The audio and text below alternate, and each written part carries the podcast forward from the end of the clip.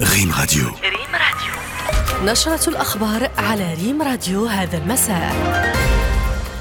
أهلا بكم والبداية بأبرز العناوين. تنفيذا لتعليمات الملكية السامية وزارة الصحة تتعبأ بهدف تقريب الخدمات الصحية الأساسية والأدوية اللازمة للساكنة المتضررة من سوء الأحوال الجوية.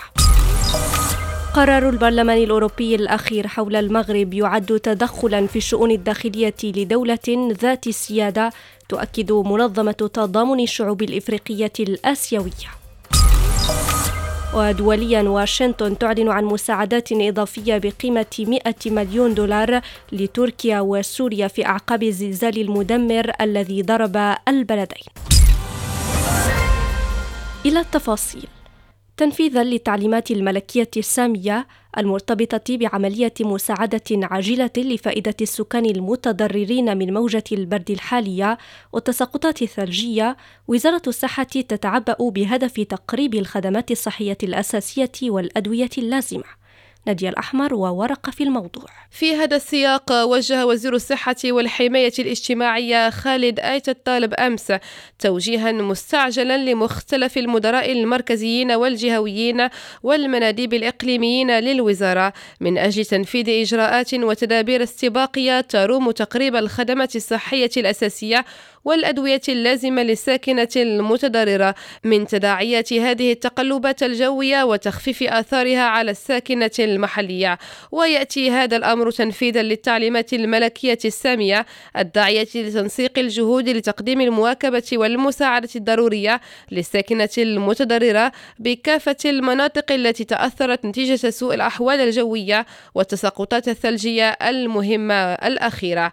وزير الصحة والحماية الاجتماعية دعا كذلك لتعبئة الموارد البشرية والوسائل اللوجستيكية اللازمة لمواكبة هذه العملية سواء على المستوى المركزي والجهوي حيث تسهر فرق طبية وإدارية والتقنية بمديرية التخطيط والموارد المالية وبمديرية التجهيزات والصيانة بالوزارة على توفير جميع المعدات الطبية والأدوية اللازمة لرعاية الساكنة المتضررة من تداعيات هذه التقلبات الجوية علاوة على توفير كميات كافية من مادة الأكسجين من خلال تفعيل المولدات المركبة في مختلف المؤسسات الصحية والتنسيق بشكل عاجل مع مورد هذه المادة لتوفير مخزون كاف. في سياق متصل أفادت المديرية العامة للأرصاد الجوية بأن تساقطات ثلجية كثيفة من 10 إلى 20 سنتيمتر مرتقبة غدا الاثنين بعدد من مناطق المملكة.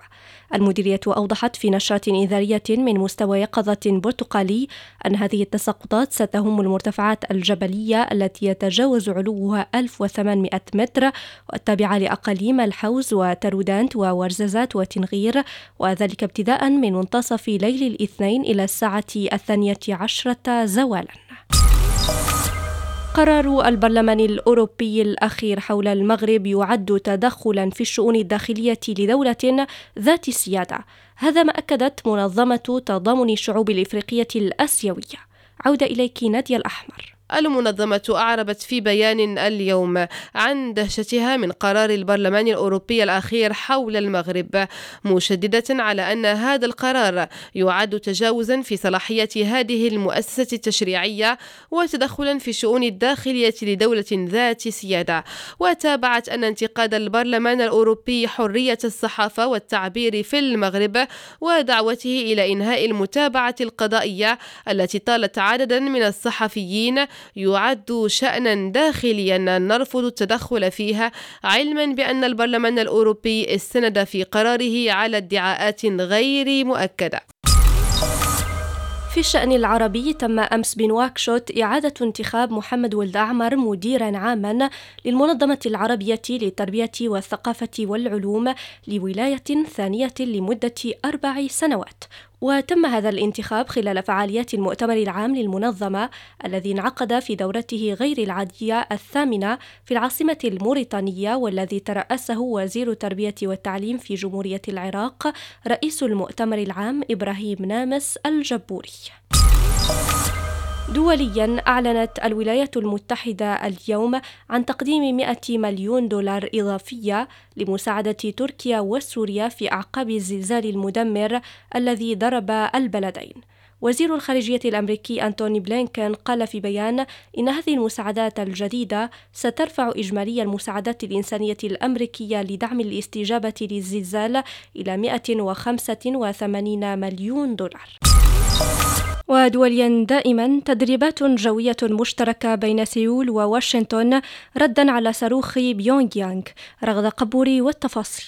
جيش كوريا الجنوبية أعلن عن إجراء تدريبات جوية مشتركة مع الولايات المتحدة تتضمن قاذفة استراتيجية أمريكية. التدريبات العسكرية بين الولايات المتحدة وكوريا الجنوبية أتت بعد يوم من إطلاق كوريا الشمالية صاروخا باليستيا طويل المدى في البحر قبالة الساحل الغربي لليابان، وذلك بعد تحذير من رد قوي على التدريبات العسكرية المقبلة من قبل كوريا الجنوبية والولايات المتحدة. كوريا الشمالية كانت قد أعلنت يوم الأحد عن تجربتها الأخيرة لإطلاق صاروخ باليستي عابر للقارات والتي تهدف إلى زيادة تعزيز قدرتها الهجومية النووية القاتلة ضد منافسيها بينما هددت باتخاذ خطوات قوية إضافية ردا على المناورات العسكرية بين الولايات المتحدة وكوريا الجنوبية وتعد تجربة الصاروخ الباليستي العابر للقارات أول إطلاق صاروخي لكوريا الشمالية منذ الأول من يناير الماضي. ورياضيا حسم التعادل الإيجابي بهدف لمثله المباراة التي جمعت بين الثنائي المصري بيراميدز وفيوتشر مساء اليوم على ملعب السلام بالقاهرة برسم الجولة الثانية من المجموعة الثالثة لبطولة كأس الكونفدرالية الإفريقية لكرة القدم.